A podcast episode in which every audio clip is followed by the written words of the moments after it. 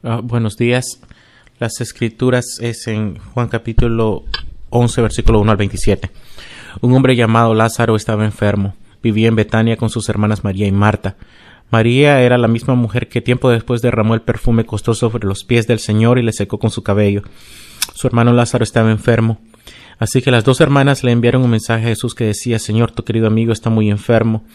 Cuando Jesús oyó la noticia dijo La enfermedad de Lázaro no acabará en muerte, al contrario, sucedió para la gloria de Dios, a fin de que el Hijo del Hombre reciba gloria como resultado. Aunque Jesús amaba a Marta, María, Lázaro se quedó donde estaba dos días más. Pasado ese tiempo les dijo a sus discípulos Vámonos a Judea.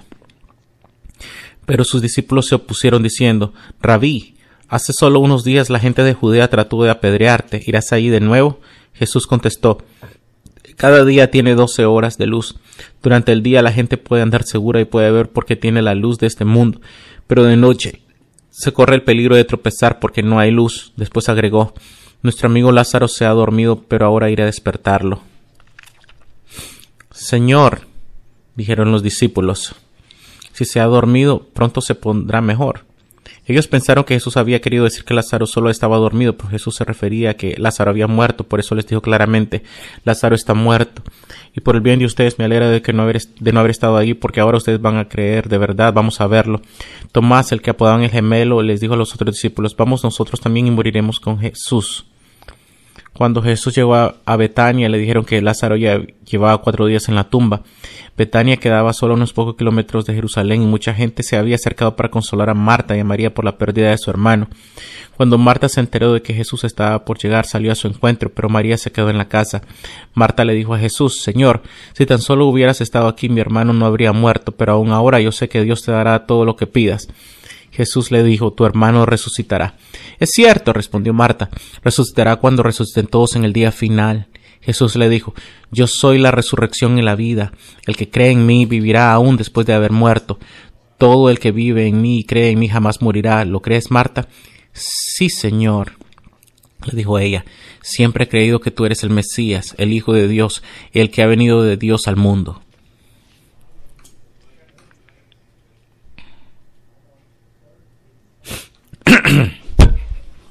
Gracias. Así que, como hemos leído, tenemos esta situación que hay acá. Los amigos de Jesús, que de, de lo que nos hablan las escrituras, eran gente que, que Jesús amaba, María, Marta y Lázaro. Y Lázaro se enferma y María y Marta envían un mensaje a Jesús. ¿Por qué no? A mí, todo el mundo lo haría. Este es Jesús, el que sana, el que, el que podía sanar a, ciegos y a cojos. Y aquí están ellos con alguien que, que necesita sanar. Y por supuesto, ellos lo llaman porque él es su amigo. Y Jesús con certeza dice que todo va a estar bien. Jesús dijo, esta enfermedad no es para muerte, es para la gloria de Dios, para que el Hijo de Dios sea glorificado a través de ella. Así que Jesús tiene confianza absoluta. Porque sabe que esto va a ser, esto va a ser para bien y, que Lázaro va a estar bien. Y él... Hay gente que está confusa, pero Jesús no miramos las acciones que Jesús hace.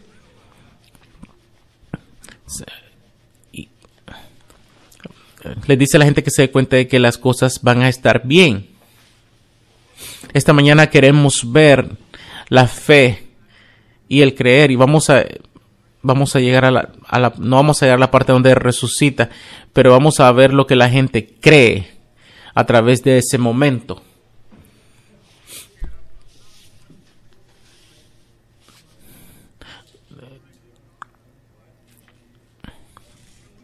Vamos a ver de lo que ellos creen, los pesimistas, a los que son persistentes y los que preservan en la fe, en lo que creen.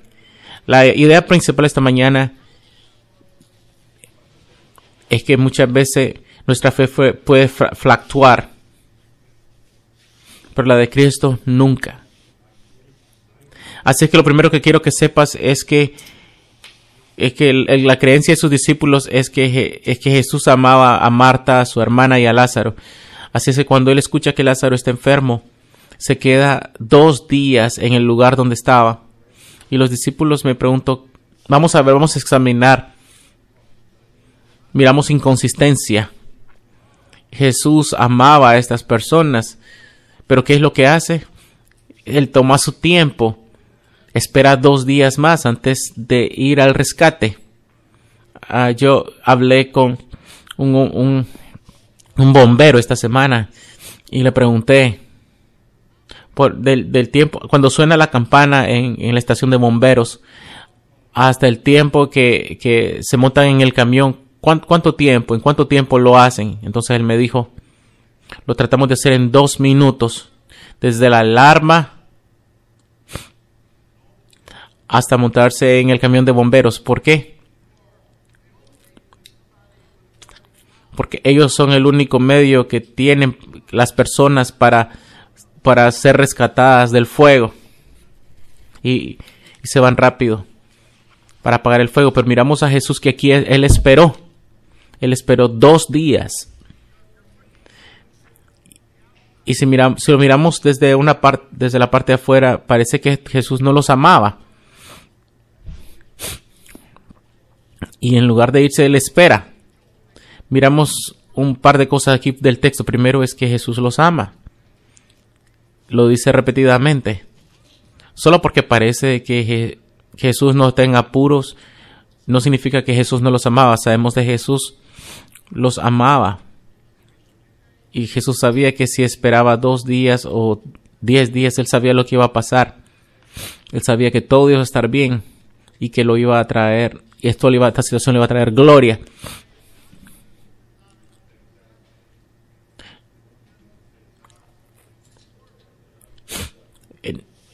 No es que él no quería, es quería hacer menos por sus amigos, sino que él quería hacer más.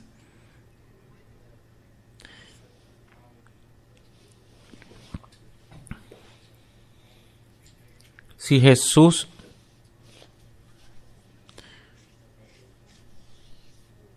no ha llegado a rescatarte de tu agonía, no significa que no te ama, sino que Él tiene un plan diferente. Él va, va a ser suficiente para ti en una manera que tú muchas veces quieres evitarlo, pero al final Él traerá gozo a tu vida.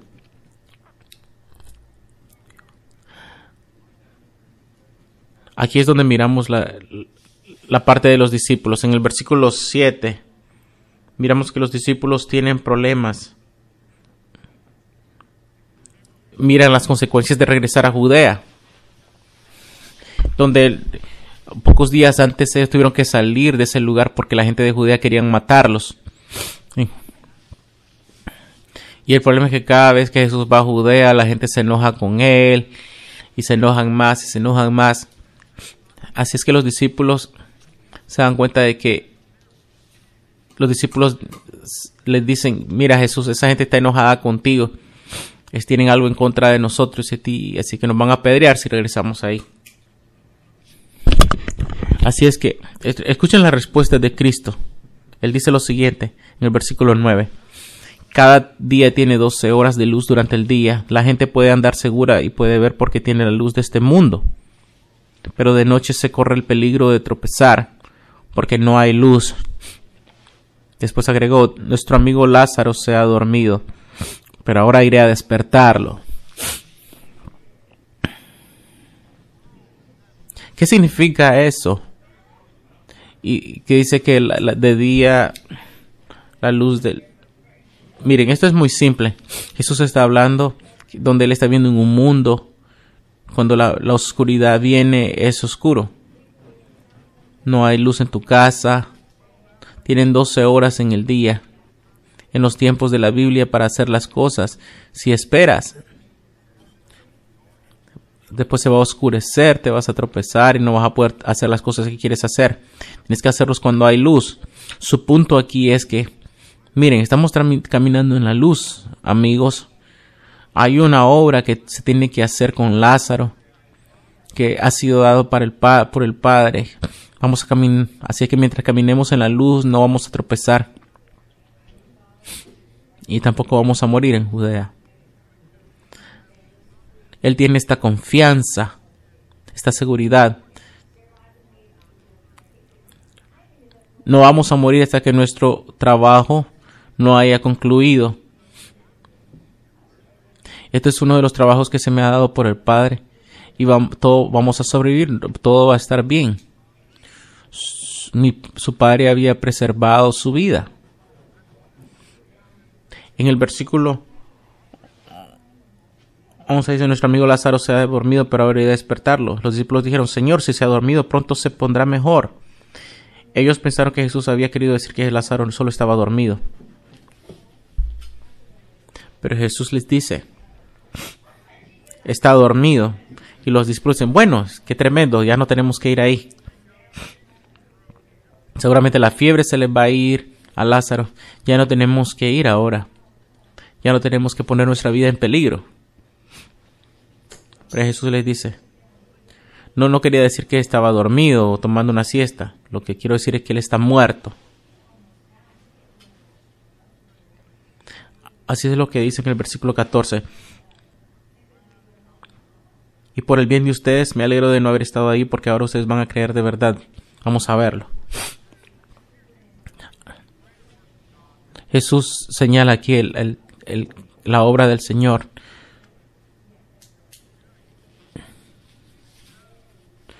sabemos de que un día, después de la resurrección, nuestra fe va a ser más grande, tan grande, que Él va a voltear al mundo. Hombres que estuvieron negando al Señor después de la resurrección van a estar seguros y proclamando el Evangelio.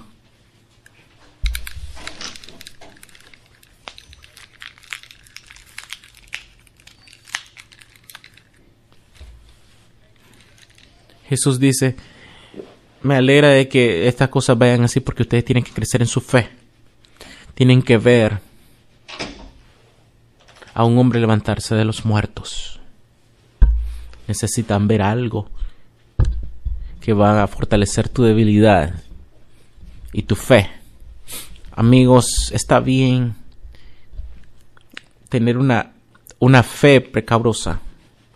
No tengas vergüenza de tu fe a veces corre hacia Cristo para que Él te pueda fortalecer en esa fe. Ese es su deseo. Su deseo es que tú creas en tu fe, porque Él tiene los medios para hacer crecer esa fe. Corre hacia Cristo y confía en Él. Pero más allá de los discípulos en general, miramos un algo interesante acerca de los discípulos. Miramos la, la creencia pesimista de Tomás. Es una interacción rara con Tomás. ¿Cómo sabemos de Tomás? Porque es el, el, discípulo que siempre dudaba. una vez pidió prueba en su vida.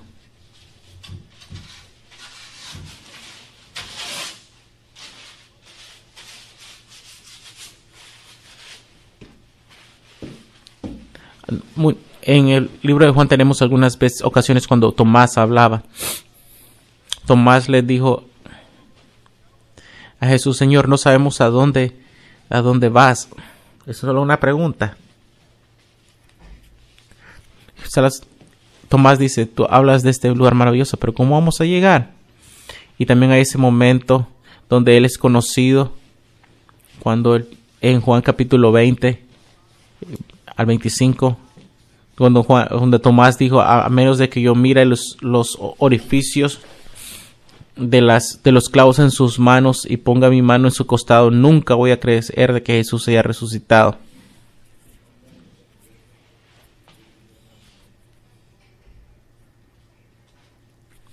Y cuando mira a Jesús responde apropiadamente, dice, mi Señor y mi Dios. Tomás no era un villano de la historia. Yo estuve en una reunión de hombres una vez donde un predicador hablaba del, del, discípulo de, que Jesús amaba, que se llamaba Juan, y donde Jesús le dice a Juan,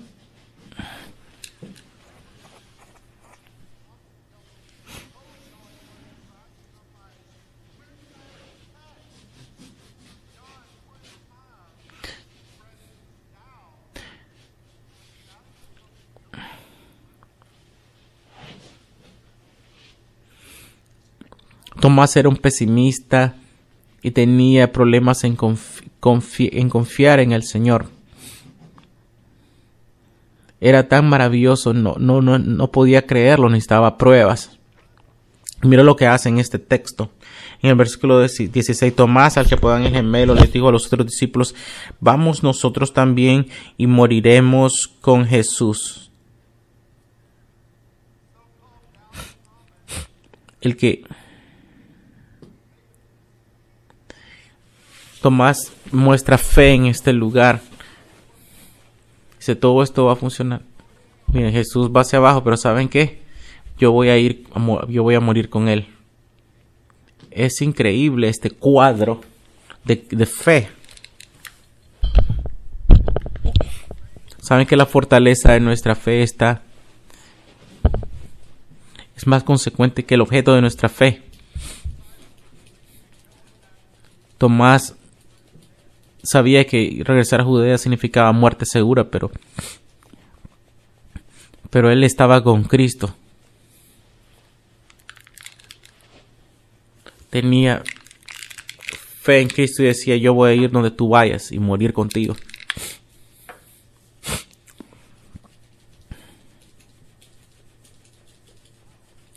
Quizás dejó a un lado su, su duda. Era un hombre pesimista pero no, siempre pensaba que iba a funcionar. Pero tenía la fe. Hermanos, no hay fracaso. No, no te acuses tanto solo porque tu fe no es tan avanzada como la que tú quisieras que fuera. Asegúrate de que esa fe se establezca en Cristo se establezca en Él para que tengas una fe que crezca. Y en tercer lugar, tenemos la persistencia, creer en la persistencia. Marta le dice a Jesús, Señor, si tuvieras, si tú hubieras estado aquí, mi hermano no hubiera muerto. Pero aún así, yo sé que todo lo que pidas, Dios te lo dará. Parece que las palabras de Marta aquí son palabras de dolor. Por un lado, María tenía un plan A y un plan B. Y un plan era que Jesús inmediatamente iba a venir corriendo al saber que su hermano estaba enfermo, iba a tocar a su hermano e instantáneamente sería sano. Ese era el plan A. E-, en eso confiaba Marta. Esa era su esperanza. Después de todo, cuando tú tienes un amigo,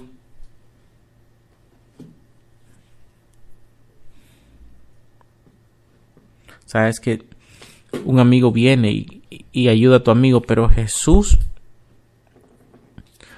no toma ese plan A, sino que espera dos días para llegar a, a casa, a la casa de Marta.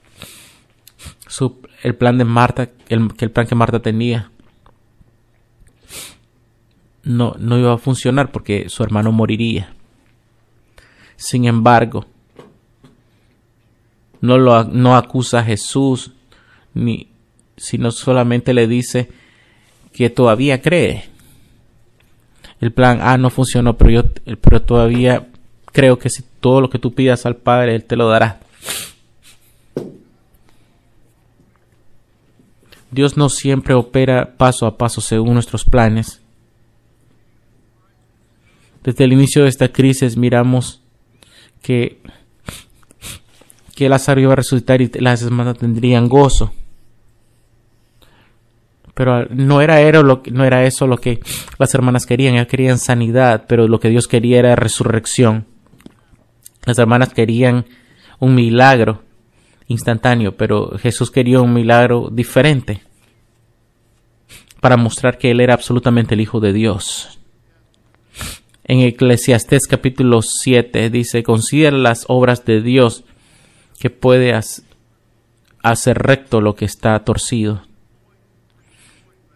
Jesús va a traer gozo en sus propósitos. Habrán cuatro días de dolor y de llanto y de lágrimas, de agonía, de haber perdido a Lázaro. Antes de que Jesús se apareciera y mostrara su suficiencia. Amigos, Jesús no siempre hace las cosas según nuestros propios planes. Y tampoco hace siempre el plan B o el plan C o el D o el F. Él no siempre sanará, no siempre resucitará a los... Pero, pero en sus planes, si continuamos creyendo y confiando en Él, Él está trabajando, trabajando en eternidad para que nosotros podamos confiar en Él sin importar los otros planes. Él está haciendo la obra, Él está haciendo su obra. Y Él nos dice que Él nos dará satisfacción en Él. Así es que es bueno tener fe como la de Marta, seguir buscando a Jesús. Jesús no, no los decepcionó.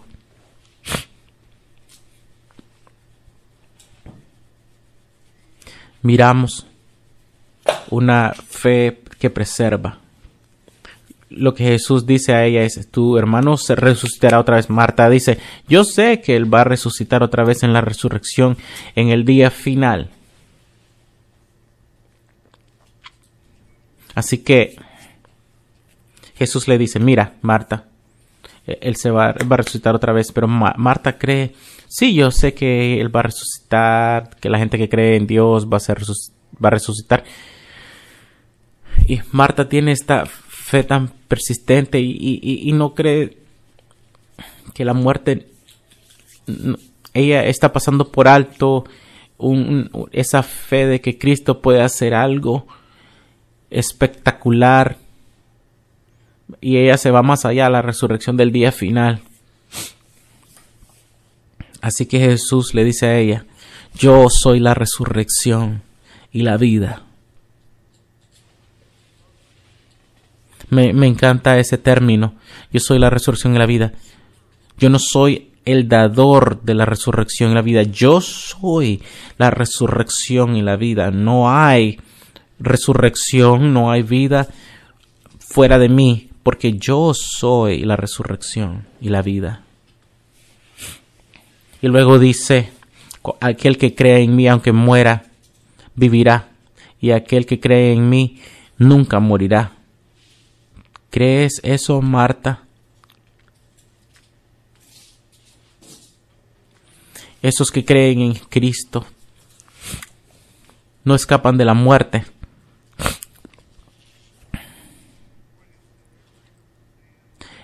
Es, la Biblia dice que todos los hombres morirán. La muerte pasa para los justos y los no justos. No hay nada de malo en llorar en un funeral. Y, lloramos por la separación de una pérdida, porque la muerte es un, es un e, e, es duro. La muerte es un intruso. Pero Jesús dijo aquí que a pesar de que tú puedas morir, vas a vivir. Porque la muerte no es el fin. Pero ¿qué tenemos que creer para, perseguir, para, seguir esa resurrección? Miren la, la confesión de, Marta, dice, sí Señor, yo sé que tú eres el Mesías, el Hijo de Dios, el que venía al mundo. No importa la condición o la, de tu fe, la pregunta más importante es, ¿qué es lo que creemos? Y en quién creemos. Marta muestra que cree que Jesús era el Cristo, el Hijo de Dios. Ahora yo te pregunto, ¿crees eso en esta mañana? ¿Crees eso en esta mañana? Puedes decir confianza, yo creo en Jesús, que es el Hijo de Dios, y que a pesar de que muera, voy a vivir Nuestra fe tambalea de día a día, semana a semana. A veces somos pesimistas o a veces no somos persistentes, pero el objeto de nuestra fe es seguro. El sujeto de nuestra fe es la, la resurrección y la vida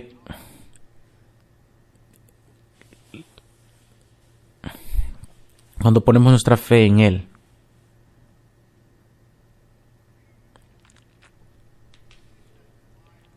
Vives esa vida que cree y confía en la, en la supremacía de Dios. Es Él realmente el objeto de tu fe, donde todo en tu fe y en tu vida. Él es supremo y eres el objeto de, todo lo que tú crees. Tienes un sentido de urgencia en, en el Evangelio global misionero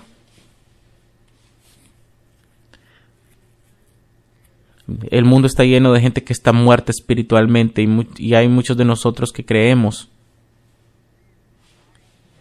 en la vida y en la resurrección de Cristo y que tenemos esa vida que podamos dársela a ellas, esa fuente, esa fuente de vida. esa, en, tenemos esa urgencia de ir a la gente y declararles del maravilloso evangelio que trae vida Voy a preguntar, preguntarle a los, pasar, preguntarle a los músicos, pedir a los músicos que pasen aquí adelante. Y mientras estamos en la invitación, quiero pedirte que respondas de la manera en cómo Dios te ha hablado a través de su palabra esta mañana. Por favor, ponte de pie y oremos. Y oremos. Y oremos. Oh. Padre Celestial, gracias por esa fe, Señor. A veces no es tan fuerte como quisiéramos que fuese. Te damos, pedimos que crezcas, hagas crecer nuestra fe a través de las circunstancias para conocerte más y más y que nuestra fe pueda ser fuerte, que sea persistente como la fe de Marta. Pero Dios, más que todo, ayúdanos